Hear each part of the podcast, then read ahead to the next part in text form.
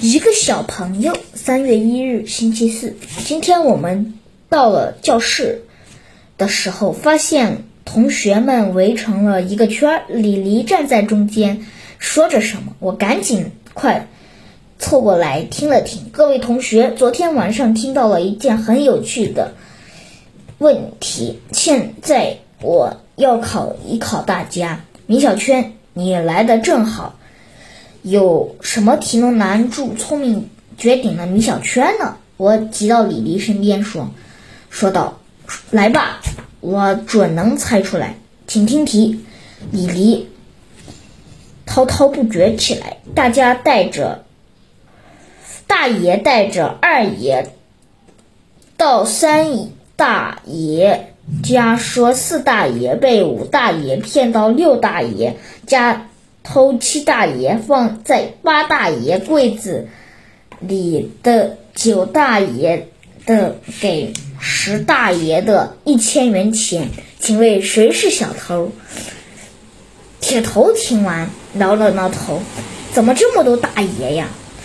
我也被李黎迷糊了，到底是哪个大爷才是小偷呢？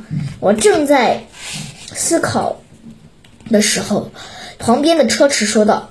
四大爷是小偷，对不对？没错，李黎夸奖道：“不愧是我们班最聪明的车迟同学，比那些说大话猜不出来的人聪明多了。”哼，李黎这话明显是在讽刺我。我正要用更刻薄的语言去讽刺李黎时，上课的铃声响了起来，大家赶快跑到自己的座位上坐好。这时，魏老师走进教室，身后还跟着一个六七岁的小男孩。大家都很好奇，难道这个小男孩是魏老师的孙子？魏老师走上讲台，刚要说话，就被姜小牙打断了。魏老师，这个小朋友是你的孙子吗？姜小牙说出了大家的疑心。什么呀？他是你们的同学，大家都不敢信自己的耳朵。这么个小男孩顶多是个一年级的，而我们可是四年级的学生了。魏老师继续解释道：“我们这位同学的名字叫王聪聪，别看年纪小，却是一个非常聪明的学生。他已经把一二三年级的课程全部学完了。在经过一系列的智商和测试后，校长才同意王聪聪。”跨年级来咱们班上课？什么？已经跨三个年级都学完了？这不可能吧！我学了三年，好像都什么没学会。难道他就是传说中的小神童？王聪聪的年龄很小，所以我们把他，所以个子也很矮。于是王魏老师把他安排在在了我的旁边的座位上。这是不是说你我？个子矮呢，我有点丧沮丧。不过今天开始，我便不是班里最矮的学生了。想一想就没那么难过。王聪聪刚一坐下来，我就凑过来打了个招呼：“小朋友，你好呀，我是米小圈。”哼，你才是小朋友呢！王聪聪生气了，把头扭到一边，不理我。学课开始，魏老师在黑板上写了一道很难的数学问题。写完后，说道：“哪位同学能做这道题，请举手。”王聪聪第一个把手举了起来。老师，我会。老师，我会。我们王班最聪明的车迟把手也举了起来，可是还是慢了一步。魏老师要求王聪聪在黑板上。把答案写出来，可想不到王聪聪竟然写用了五种算法来算这道题，写了满满一黑板。估计我们班最聪明的、最聪明，每一次都考班级第一的车迟也没有办法做到。下课了，姜小牙跑到到我身边，米小圈，走踢球去。好呀，我拿着爸爸刚给我买的球，转身对王聪聪说：“小朋友，要不要？”我们一起去踢球呀！哼，我才不去呢！我要在教室里学习。我必须承认，王聪聪见过是我见过最喜欢学习的小孩。可是除了学习，学习数学、语文还有很多值得我们学习的东西呀，例如学习如何踢球。老爸评语。再例如，学习如何画一张超级好看的画出来。不去拉倒。我对旁边的姜小牙说道：“姜小牙，我们走。”想不到姜小牙却说：“米小圈，我要像王聪聪那样在教室里学习。”姜小牙，你怎么了？不是说是去踢球的吗？我才没有说过。姜小牙边。说话边把舌头伸出来，好古怪呀！此刻我还没有领会到姜小牙的意思，只是说别闹了，数学课太无聊了，我们去赶紧去放松一下才行。住嘴！魏老师的课太有趣了。姜小牙反驳了我的话，太古怪了，他一直很讨厌学数学课呀。更古代，更古怪的是。姜小牙舌头一直舔着自己的嘴角，我向他的右边看了一下，吓了一跳。跳，魏老师正在黑板上，黑，魏老师正正黑着脸，怒气冲冲的看着我。原来姜小牙是在用舌头给我发信号，都怪他的牙太大了，发的信号一点都不明显。我还。来不及多想，就听魏老师大吼道：“米小圈，我的课很无聊是吗？”这个这个，我赶紧低下头，不敢看魏老师。魏老师把足球抢过来说道：“这个球我没收了，什么时候考一百分，我再给你。”什么？这可是我爸爸新给我买的足球呀！呜呜，而且还是世界杯纪念款。第二。节是莫老师的语文课。说实话，我的确是对数学课没什么兴趣，不过对语文课就不同了。我非常喜欢语文，因为有更喜欢莫老师，他从来不会对我们发火，上课时总是对我们微笑。上课铃声响了起来，大家喜欢莫老，大家都喜欢莫老师走上讲台。听说。我们班来转来一个新同学，请问是哪一位？莫老师，我莫老师，我赶紧指了指旁边的王聪聪，说道：“就是这个小孩儿。”王聪聪反小小声反驳道：“讨厌，你才是小孩呢。”莫老师顺着我手指的方向看了看王聪聪，他惊讶地说：“你就是我们班的新同学？”是的，老师，我来到。莫老师打打胜的好奇的问：“你的年龄似乎有点儿。”是的，老师，虽然我只有七岁，可是古人云：“志有志不在年高。”没错，你说的对。莫老师的话还没说完，班级里就传来了呵呵的笑声，呵呵呵。有志不在年高，哈哈！难道这颗痣在粽子上吗？呵呵呵呵！铁头捂着肚子笑得不停了。莫老师无奈地说：“铁，行铁，不要笑了。年高是年高的意思是年龄低，而不吃，不是吃年糕。哦，误会了。”铁头赶紧捂住嘴，敢再笑了。铁头停止声笑声。莫老师又开始上课了。这堂课我们格外认真。我发现有的时候兴趣真是很重。上数学课的时候，总有日如年的感觉。一转眼，一堂课结束了。天哪！我是什么时候学会“白狗”？过冤这个成语的，我自己居然都不记得。离下课还有五分钟的时候，孟老师合上了语文书。同学们，今天我们来到这里，剩下五分钟，我们学点有意思的语文。这就是我们最爱孟老师的地方，他经常最在最后五分钟的时候给我们带来一点有趣的。语文，例如，故事找在成语接龙。对了，我想起来了，白狗过渊就是一次成语接龙，是李黎用过的，竟然被我不小心记住了。莫老师继续说道：“今天我们来玩对对联的游戏。”姜小牙兴奋地说：“老师，对对联我会，我家每次。”过年都要贴十幅对联，莫老师问道：“姜小牙，你家怎么会贴十幅对联呢？”姜小牙解释道：“因为我家有十套房子。”哼，姜小牙是在是在胡编乱造。莫老师没有再听姜小牙的话，我想莫老师应该不喜欢爱胡编乱造的小孩吧。我突然有点得意，莫老师一定很喜欢我。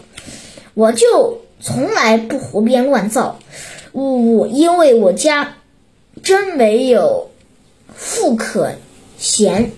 莫老师直接说道：“姜小牙，不要说你房子的事，说对联。”姜小牙接着说：“老师，我爸爸可会写对联了。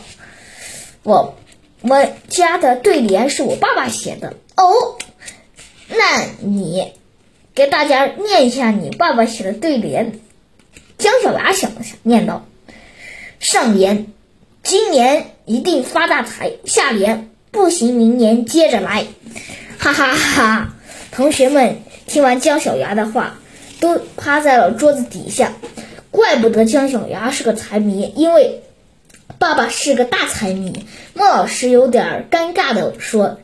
姜小牙，你劝劝你爸爸，明年还是买一副新对联吧，别自己写了。哈哈哈哈！同学们听完邓莫老师的劝告，笑得更厉害了。我趴在桌子底下，感觉眉毛都在抽筋。全班同学只有一个人没笑，就是小神童王聪聪。王聪聪一本正经地把手举了起来：“老师，这副对联有很大的问题。”谁不知道有很大的问题？不就是让我们笑得肚子疼，都抽筋了？好了，同学们都别笑了，让王聪聪说话。老师莫老师坚强阻止了大家的笑声。王聪聪站起来说道：“对联最讲究的是工整，这幅对联非常不工整。”莫老师表扬道。王聪聪懂得可真多，没错，同学们正是要这样子。对联首先要工整，例如天对地，风对风，雨对风，大陆对长空，车迟赶快说道：“老师，我明白了。”米小圈念小对大，圈对方，所以米小圈就应该对面大方。哈哈哈！同学们听见“面大方”这个三字，都笑成了一团。倒霉的是，从此以后多了一个新绰号“大面”。面大方。智商风波。三月二日，星期五。今天我很早就来到了学校，我的同桌李黎还没有来。可想不到，我的旁边的。王聪聪小朋友比我来的还要早，他安静的坐在自己的座位上，在翻一本字典。我路过王聪聪，给他打了一声招呼：“嗨，小朋友，早上好。”哼，王聪聪没有理我，继续看着字典。我厚着脸皮凑过去，说道：“小朋友，你不用查字典了，哪个字不会，哥哥告诉你。”王聪聪放下字典，对我说：“好呀。”喂喂喂喂喂，这四个字我不会写。哥哥，求求你告诉我吧。喂喂喂喂喂，是吧？是的，听了。喂喂喂喂喂，这四个字，这四个字什么意思？停停，我就知道你不会。王聪聪把头扭到了一边，又不理我了。我继续纠缠道：“你考。”我一个我听过的，那好，我就考你一个听过的。东施效颦，总听说过吧？我还没有答呢。只见一个熟悉的声音，当然听过。我回头一看，原来是我的好朋友铁头。铁头走上前，自信满满的说：“当然，听说过。东施尿瓶的意思是……等等，铁头，我赶紧阻止了铁头，是东施效颦，不是东施尿瓶。是哦，是这样啊。”铁头挠了挠头，不好意思的说。米小圈，幸亏你及时阻止了我，不然我非丢人不可。我还以为这个词语是厕所和厕所有关的呢。我佩服的铁头的一点，不管这个词语是不会不会，他总是能想个办法解决。例如昨天有志不在年高，王聪聪追问道：“米小圈，东施效颦到底？”听说过没有？听说过，不就是模仿人，反而出了丑吗？没错，不过这不是重点，重点是东施效颦，效字怎么写？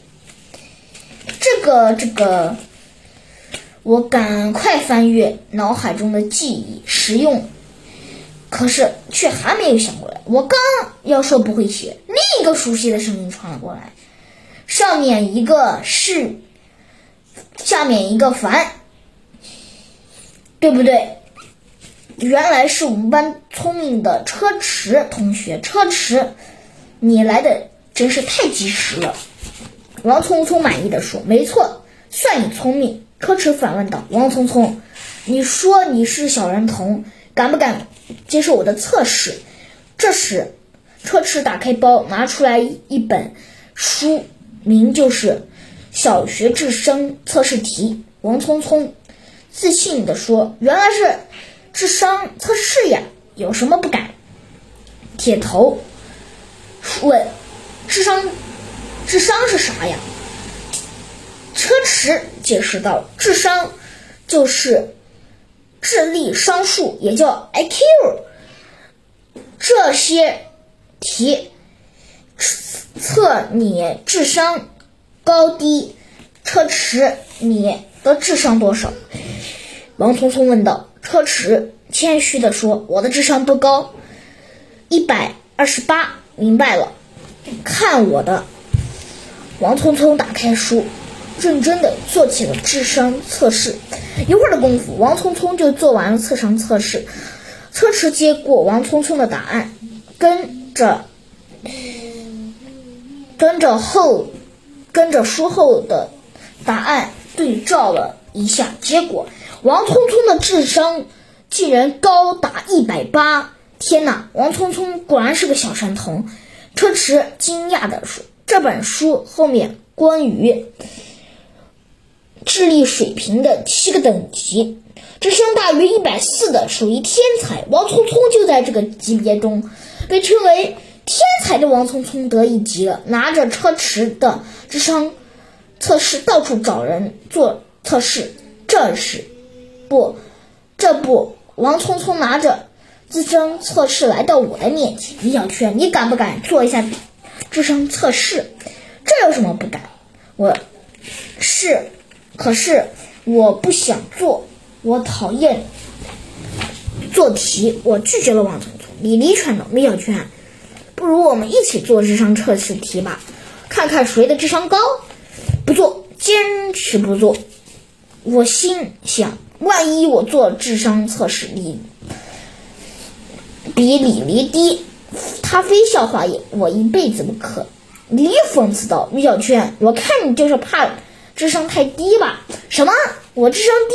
好，不蒸馒头出口气，我就跟你比一比。”我和李黎拿着智商测试书，分别把答案写在了自己的本子上。此刻，我觉得我用上了我每一个脑细胞，甚至已经能听到大脑飞速旋转的声音。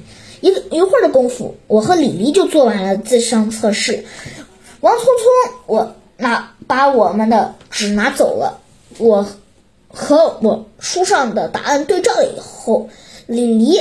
你的智商是一百一，至于米小圈嘛，我的心扑通扑通的跳。万一我比李黎智商低，我就会被笑惨的。米小圈嘛，你的智商是一百一十二。什么？哇，我的智商居然比李黎高，我简直不敢相信我的耳朵。怎么样，李黎？我就说你比你智商高吧。李黎想到米小圈，高什么高？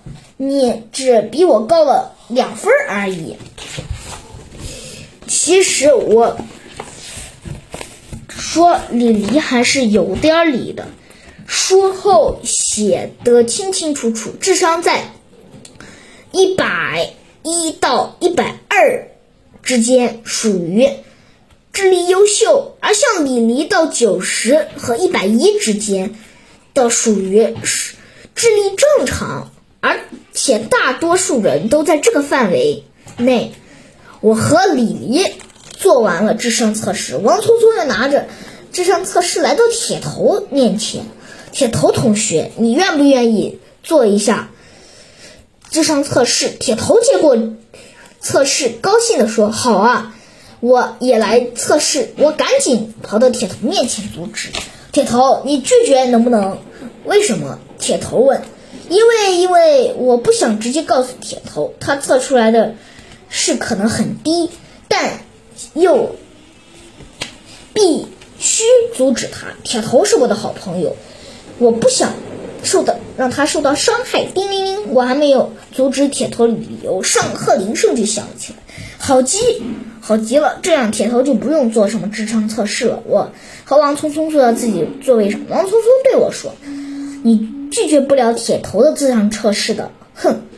你少管！王聪聪把头扭了一边。中午的时候，我抱着足球回到教室，就看见铁头趴在桌子上哇哇大哭。王聪聪站在铁头旁边，手里拿着智商测试。原来，王聪聪趁我出中午踢球的时候给铁头做智商测试。铁头的智商是九十，是全班最低的。铁头，你别哭了，呜。我的智商好低呀！我劝道：“其实九十的智商也还不错，从九十到一百一都属于正常，是吗？”铁头抬起头，擦了擦眼泪。当然，你看李黎的智商是一百一，你和他他都属于智智力正常。真的呀，我和李黎的。智力一样，铁头不哭了，反而得意起来。没错，王聪聪接着说：“你的确属于正常，只不过是全班最笨的学生。”铁头一听“笨”，“最笨”两个字，又趴在桌子上哇哇大哭起来。这个王聪聪真是太可恶了！我好不容易才让铁头不哭的，我气愤地说：“王聪聪，你太过分了！”王聪聪却不以为然地说。这都是事实呀！谁说这是事实？我们身后出现了一个熟悉的声音，这是我们好朋友三人组的姜小牙。姜小牙走了过来，我还没有测试呢，你怎么能说铁头是最笨的呢？王聪聪把智商测试递给姜小牙，姜小牙对我挤了挤眼睛，然后开始做起了智商测试。姜小牙胡乱做了一遍，结果也不出所料。智商是七十六，属于智力缺陷的那个级别。当铁头得知姜小牙智力有点缺陷，立刻就不哭了，甚至哈哈大笑起来。哈哈，想不到姜小牙智商这么低，哈哈哈，终于不是全班最笨的学生了。铁头啊，姜小牙这一切都是为了你，你怎么还能忍心嘲笑他呢？挑战小神童，三月五日，星期一。今天的放学路上，我把王聪聪的是讲给表弟大牛听。大牛，你觉得王聪聪这个小孩多可恶？自己智商高就高呗，还偏偏嘲笑其他人智商低。大牛不服气地说：“不可能，咱们学校不可能有比我名侦探大牛的智商还要高。”我在心里默默地说：“大牛啊！”你还好意思提你是名侦探这件事？你的推理哪一次靠谱过？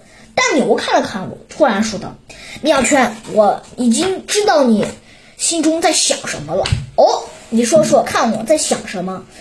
你在想我在王聪聪的智商的的确没有大牛高，对不对？嘿，我就说大牛的推理不靠谱吧。我刚走进教室，车迟就鬼鬼祟祟的把我拽到了一边。米小圈，我打算挑战一下小神童的智商，你要不要参赛？我赞同的说，好呀。我早就看的王聪聪不顺眼，可是我们的智商似乎很难打败王聪聪。车迟接着说了个计划，我想到了一个好办法，我们。王聪聪比脑筋急转弯。王聪聪不是称自己为小神童吗？我们找几个班里最会打脑脑筋急转弯的，是杀杀他的威风。好主意！可是没想到，此刻李黎居然在我们身后偷听。米小圈，你们不许欺负新来的同学！我解释道：“这怎么能叫欺负呢？古代有以文会友，今天我们就来比比脑筋急转弯。”会不伤和气的。李黎想了想，好吧，既然这样，也算我一个。我可从来没有觉得李黎是个脑筋急转弯高手，但如果不参赛，他恐怕他会阻止我们挑战王聪聪，所以就勉强让他参加吧。聪明的车迟，加上还算聪明的李黎，再加上我这个脑筋急转弯高手，我就不信赢不了王聪聪。中午的时候，我和我们脑筋急转弯三人组来到王聪聪面前，四周坐了好多同学。我问说道：“小朋友，我你敢接受我们的挑战吗？”王聪聪若无其事的问：“比什么？”比脑筋急转弯，王聪聪笑了起来，嘻嘻，你们不知道，你们不是我的对手，我是小时候最喜欢玩脑筋急转弯了。什么小时候？可是你你现在才七岁呀！王聪聪得意地说。你们谁先来？李黎向前走了一步，我先来提问。王聪聪不甘示弱的说：“回答。”上课铃声响了，却没有一个人在教室，是为什么？因为他们是在上体育课。有什么？拖地最干净，用力。为什么马可以吃掉大象？因为是在下象棋。我的天哪！王聪聪一口气把李黎的题全都答了出来，似乎完全不用思考。李黎就这样败下阵来。王聪聪得意地说：“都别，都说了我是脑筋急转弯高手，你们是赢不了我的。嘻嘻，还是认输吧。认输没门，看我的！”车迟走上前说道：“如何让一张纸飘在纸上？”水上的时间更长一些。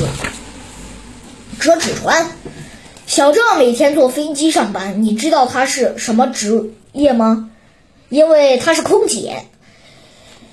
什么东西生下来就得挨打？是米小圈。错，哈哈，你错了。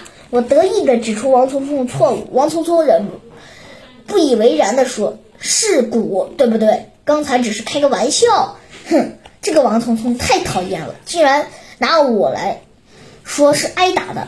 比赛继续，车迟又连续给王聪聪出出了十道题，结果王聪聪还是答对了，全部正确。哎，连我们班最聪明的车迟都没有难住王聪聪。铁头在一旁小声说：“看来这个王聪聪真是个小神童。”姜小牙批评道：“铁头，你到底向着谁说话呀？比赛还没完呢，我们的脑脑筋急转弯高手米小圈没上场。没错，我们米小圈一定上场，你绝对能难住王聪聪。面大方同学，如果这一场比赛输给了你，你就彻底胜利了。面大方，这个。”王聪聪居然又提起我的外号，可恶！我很生气，说：“哼，场吹牛，这一场我肯定能取胜。”王聪聪追问道：“但你如果取胜不了我呢？我就服你了，你就服我了，对不对？”我回答道：“我不光服你，而且还以后不叫你小朋友了，天天叫你小神童，太棒了！”王聪聪得意极了。就像自己已经取胜一样，我说道：“好了，不要高兴太早，开始比赛了。”提问，王聪聪马上说道：“回答。”我绞尽脑汁的把我识到的题都出了回来，可是王聪聪却依然答对了。王聪聪得意说：“快叫我小神童，快叫我小神童！”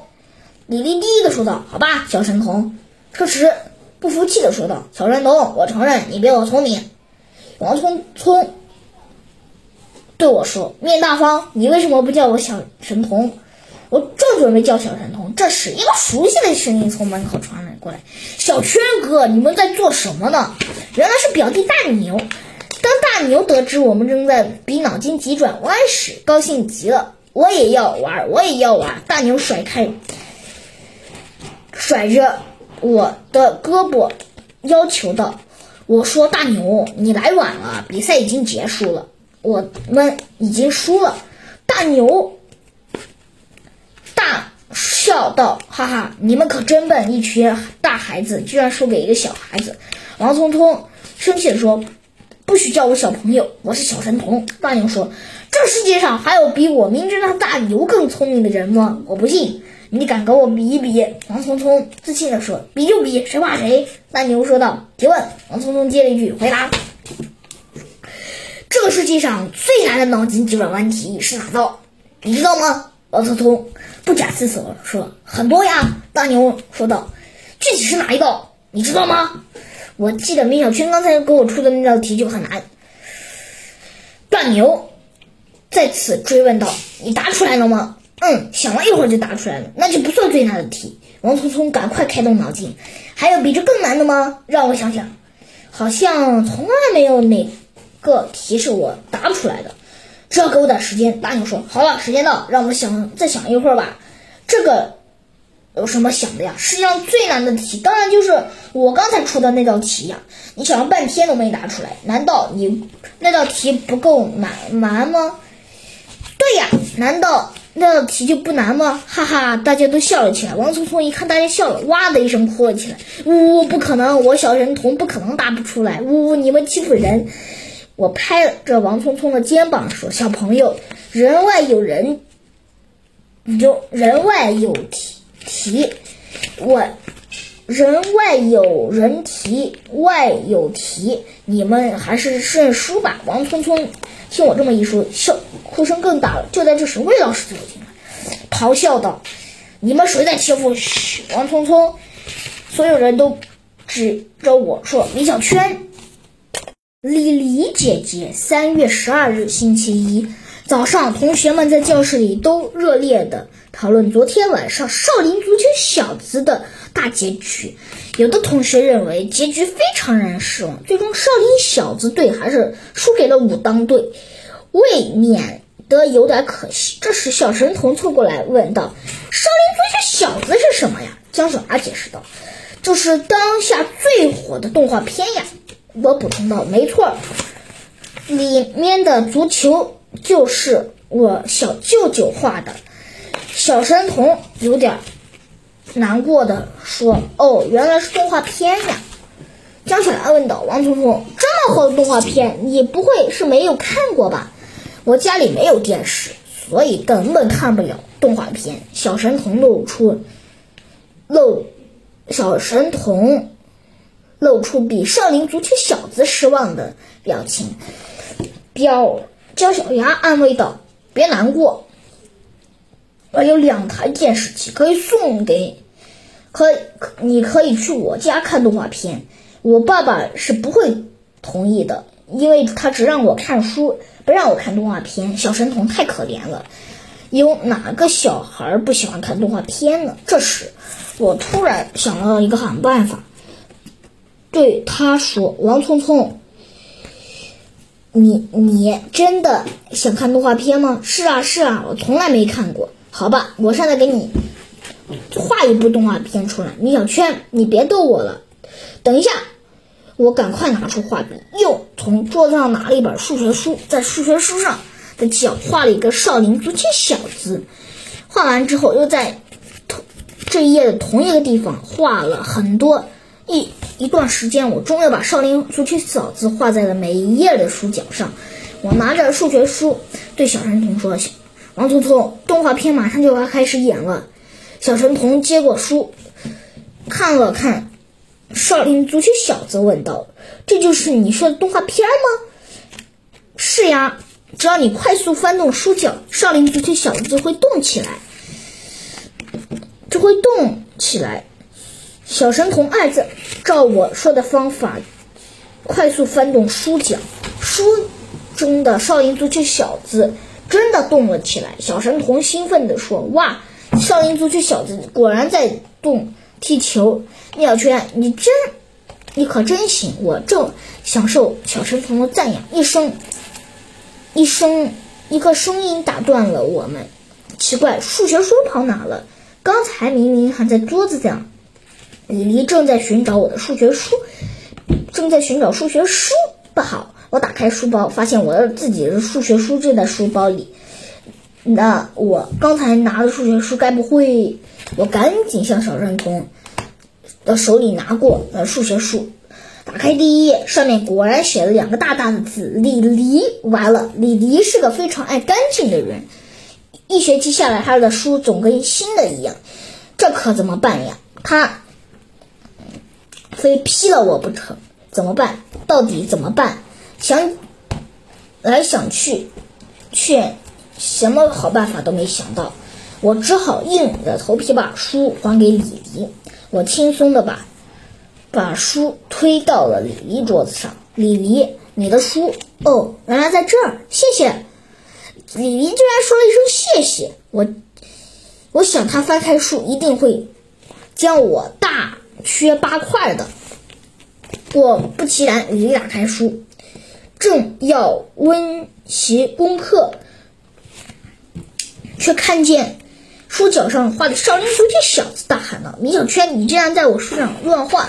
我赶紧承认错误：“李黎，对不起，我以为那是我的手，讨厌，连一个我连一个字都不舍得在书上写，你却给我画了一个小人儿。”我赶紧指出了李黎的错误：“李黎，其实我画的不是一个小人，不是一个小人，难道是一个怪物吗？”我的意思是说，我画的不是一个小人，而且是很多小人。什么？李黎往后翻了翻，发现我果然不是画了一个小人，而是每一页的都画了一个小人。李黎气快气炸了，狮吼般叫喊：“米小圈，你给我等着！我要去找魏老师评评理。”李黎，你听我解释，往书上画是有原因的，可是李黎根本不听我解释，拿着书往门口跑去。李黎姐姐，鸟圈画这个都是为了我。小神童拦住了李黎。小神童继续说道：“我没有看过动画片，所以米小圈就帮我画了一部动画片。李黎姐姐，求求你别告诉魏老师了呀！”小神童求人的表情好可爱呀。李黎有点。被打动了，原来是这样呀！我趁热打铁，学着小神童的样子要求道：“李黎姐姐，我真是不是故意的。”李黎做了一个反胃的表情。米小圈，你散傲的样子好恶心，不为。不过看在小神童的份上，我就暂且原谅你吧。我在此。学着小神童的样子，不过，谢谢李丽姐姐，谢谢李丽姐姐，讨厌，别再恶心我，不然我马上告诉老师。别别，我再也不这样了。李丽总算原谅了我，可是这一次我绝对不会原谅他，他他会，他就是我们班最丢、最许许丢丢。许丢丢本名叫做许飞踢踢飞，可他总是丢东西，所以大家都给他起个绰号叫许丢丢。今天许丢丢来到我面前，笑嘻嘻的说道：“米小圈，我有个好消息告诉你，还有一个坏消息，你要听听哪一个？先听好消息，这是你昨天借给我的呱呱傻。”还给你，许丢丢把一本《呱呱傻》漫画书递给了我。怎么才一本？其他四本呢？这就是我要跟你说的坏消息了。其他四本让我给弄丢了。什么？你把我最爱的漫画书弄丢了。可是那是我最爱的呱呱傻呀！许丢丢连续说了四个对不起，就像在我的四个本漫画书上默哀的这个许丢丢，整天丢三落四。这次绝对不会把漫画书借给他了。我在座位上坐下，用手轻轻地抚摸着最后一本呱呱傻，心情一点也不好。小神童看见我手里的呱呱傻，说道：“李小圈，这本漫画书能借给我看吗？我一定把不会把它弄丢。”“可以呀。”我把书递给小神童，提醒道：“不过上课千万不要看，被魏老师发现你就死定了。”“好，我回家偷偷看。”小神童把漫画书装进书包。上课的铃声响起，第一节课是魏老师的语文课。李黎说道：“做到，没告诉我的状。”小神童也也有如往常，老师提出的每一个问题，他都举手回答。可是魏老师却有点不满意，为什么每次都是这几位同学？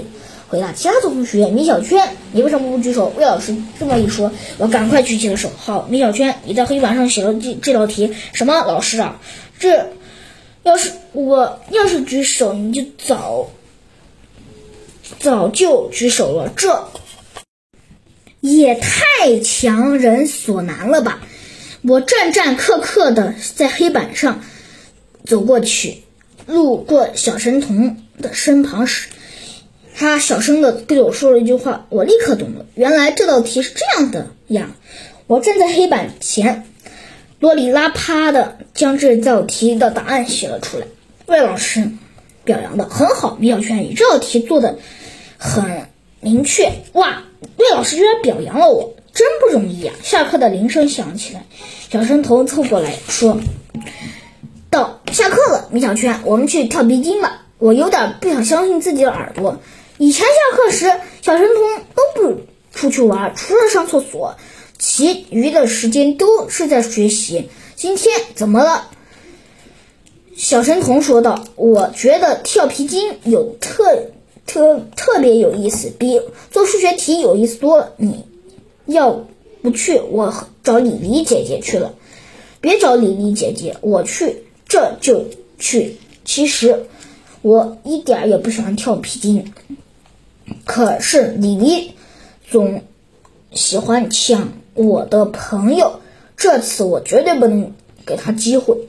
这放学时，大牛找了找我一起回家。大牛告诉我，他爸爸妈妈今天晚上有事回不来，所以他要在我家住一晚。我突然意识到这件事情的严重性。我们家只有两个床。我老爸和老妈睡一间床，我自己睡一间。那大牛睡哪？大牛说：“没关系，我和你睡一张床。”什么？大牛，你这么胖，我你自己睡一张床，我觉得都不够，还要和我睡一张，你想把我挤成肉馅吗？大牛委屈的说：“小圈哥，难道你忍心让我睡沙发吗？沙发？”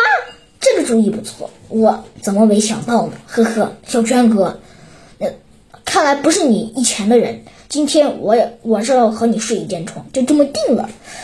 其实我这样的人，不过老妈会不会同意大牛睡沙发的？没办法，我只能当一晚的馅饼了。我回到家，写完作业，准备看动画片。可是少林足球小子已经播完了，我突然有点无聊，对大牛说：“不如我们去找小神童玩吧。”“好呀，好呀，我们去玩脑筋急转弯。”“不行，你脑筋急转弯，别提脑筋急转弯的事了。小神童万一再哭了怎么办？那就玩溜溜球吧。”我学了一张旋转飞龙，这个主意好。我和大牛拿着一溜溜球向小神童家走去。我们来到小神童家门前，敲了敲门。开门的是小神童爸爸，是你们呀，小同学，您好，叔叔，王聪聪在家吗？他在家，有什么事吗？大牛举起溜溜球说道：“我们是找王聪聪来玩溜溜球的。”神童爸爸有点为难的说：“这个，这个，可是王聪聪在家学习呢，没时间玩呀。”我要求道：“叔叔，我们能玩一会儿，然后再和王聪聪，再让王聪聪学习，行吗？神童爸爸严肃地说：“这可不行，他下个月就要去读五年级书了，所以这两天必须抓紧时间让他学习。”大牛要求道：“叔叔，求求你了，让我们玩一会儿吧。”好了，你们去玩吧，不要来影响王聪聪学习了。说完，神童爸爸毫不留情地把门关上了。我和大牛觉得小神童真太可怜了，完全变成了一台学习机器人。他已经是是我们班成绩最好的学生了。他爸爸是怎么想的呢？真的失踪了。三月十三日，星期二。今早上我刚走进教室，姜小牙就向我冲了过来。妙圈，大事不好！王聪聪的爸爸说要来找你。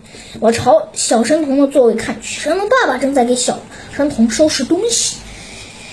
我把文具盒、把文具盒文、把书文具盒都装进袋书包里。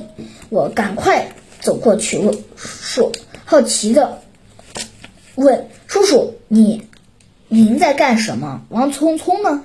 神童爸爸抬起头，严厉一脸严厉地说：“王聪聪，以后不要在这上课了。”为什么？神童爸爸拿起一本呱呱闪漫画书，对我说道：“鸟圈，这本漫画书是你借给王聪聪的吧？”“是呀，还给你。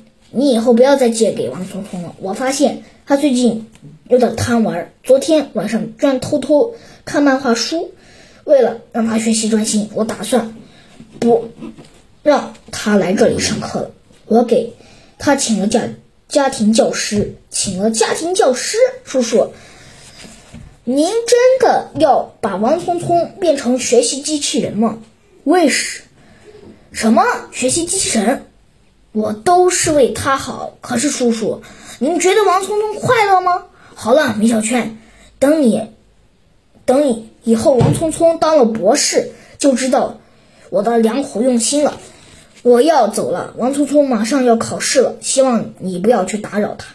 等一下，叔叔，我正要为小小神童童求情，可是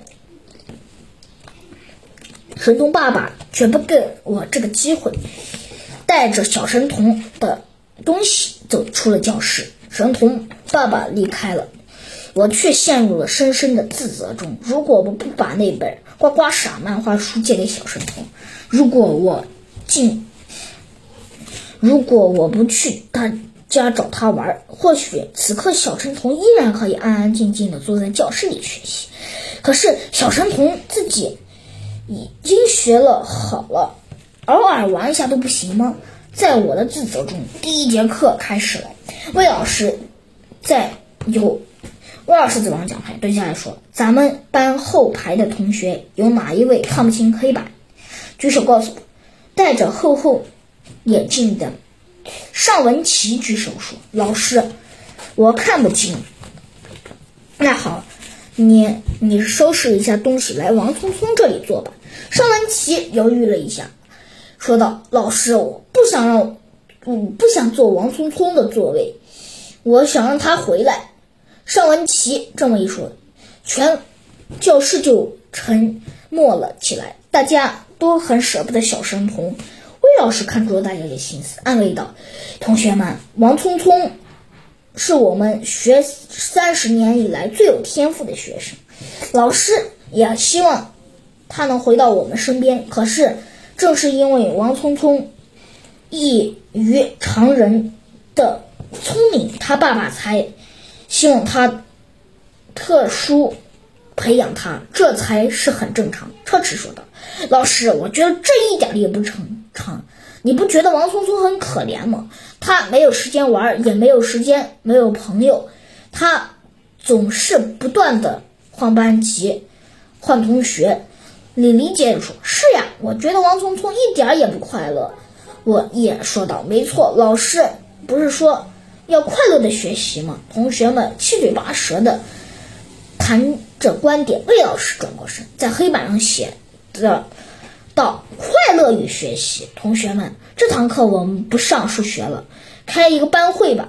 我们会的主题就是快快乐与学习。魏老师接着说：“首先，谁来讲一下什么叫快乐？”姜小牙举起手，就是觉得很开心。魏老师追问道：“那什么是开心？”姜小牙解释道：“开心就是快乐。”姜小牙的车轱辘车轮话基本都等于没说。魏老师。一本正经的解释道：“其实每一个人都能获取快乐的方式都是不同的，但基本上是一种神情快乐的满足。”那谁来告诉我什么是学习？李姨说道：“就是我们觉得学习，就是老师给我们传授知识。”车迟说道：“老师，我觉得学习就是犯罪。”学习真是太难了。铁头这么一说，大家都笑了。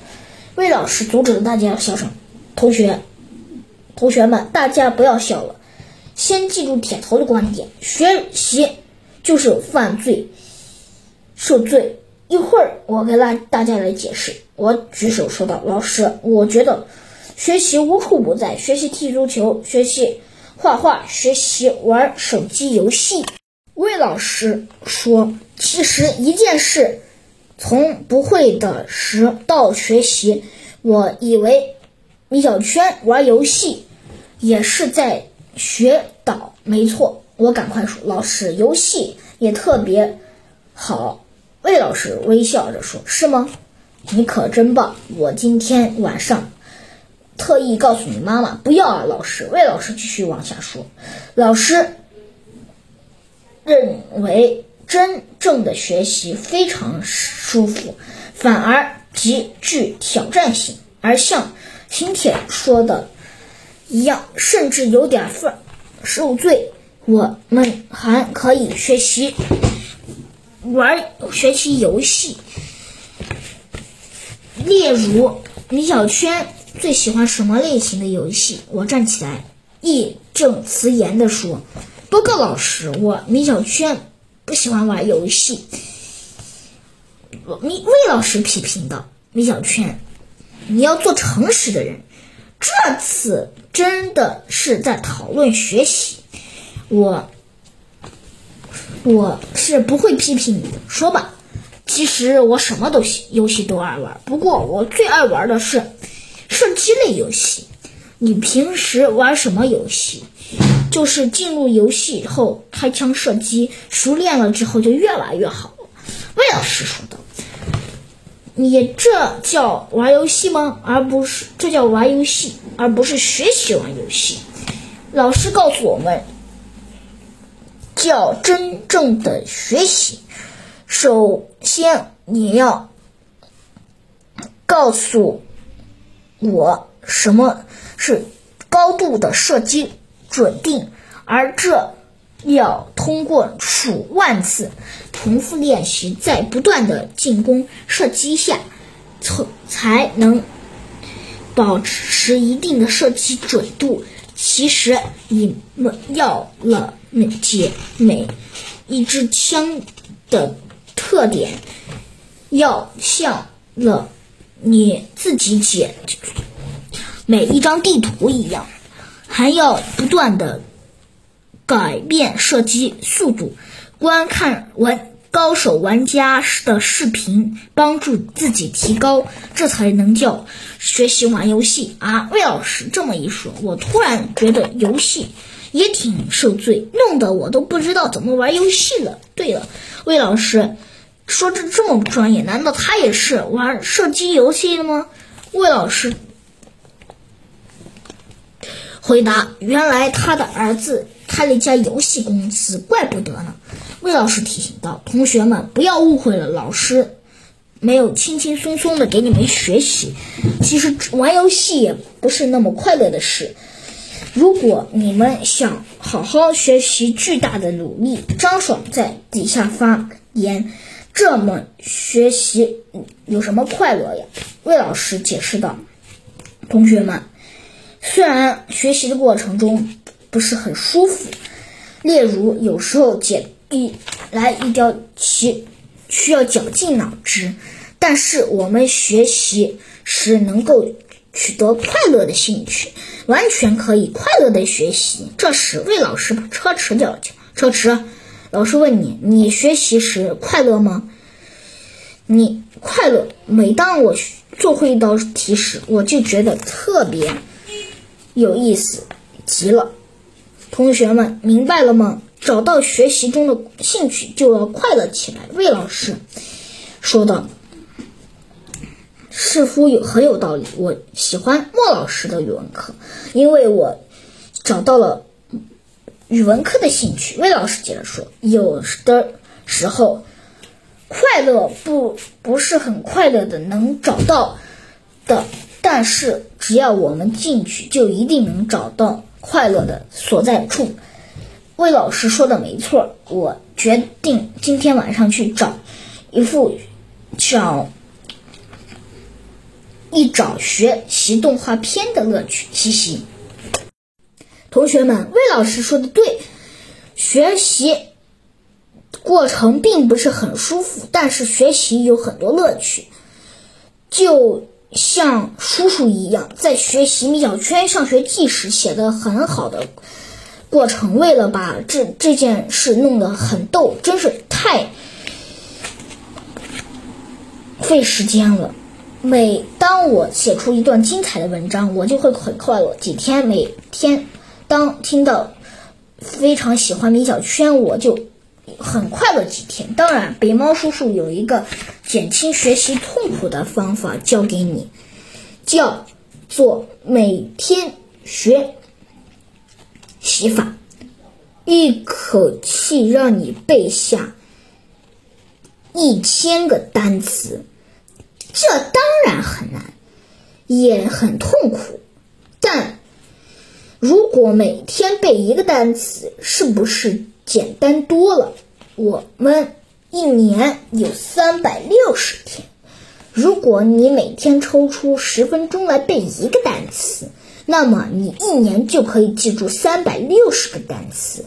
同样，如果你每一天背一首诗，那么一年就可以将唐诗三百首全部背下来。如果你每天看十页《米小圈上学记》，那么。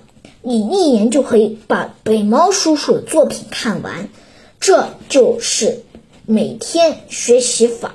只要你掌握了它，就可以将学习变得很轻松。记住这个学习法，最重要的是每天两个字。只要你每天坚持，时间久了，你就可以获得一片海洋。美容天仙，米小圈，你竟然说我。张牙舞爪，老师，我错了，给你一次机会，重说。老师，美，你美美，哼，虚伪。老师，你美容天仙就行了。哈哈哈！老师，你怎么了？终于没有人夸我美容天仙了。你看，我给你买了什么书？哇，是《西游记》。这书真好看。嗯，不错。这里还有很多书啊，这么多书我。可不爱看，不行，这些书是必须得看完的。可是我对这些书没有兴趣，快点把这些书看完，我再也不看书了。大家好，我是米小圈。什么？他是我的表弟大牛，讨厌冒名顶替。听说有一个米小圈的人说你的坏话，我要找他聊聊。谁是米小圈？我就是米小圈。你竟敢说我坏话！他才是米小圈。不，我是叫大牛。叔叔，这些书都是你的吗？不，给王聪聪买的。这么多书，他要看一辈子，早晚会看完的。王聪聪不爱看书，也不能买这么多书。好吧，我就送一半，这就对了。米小圈，快看，这是王神童爸爸送给你的书。什么？小朋友，你好。哼，不许叫我小朋友。可是你本来就很小，不理你了，再见。您好，我问个路，没问题。你要去哪？小朋友，新城湖怎么走？哼，不许叫我小朋友。可是你的确很小呀。我不跟你说话了，再见。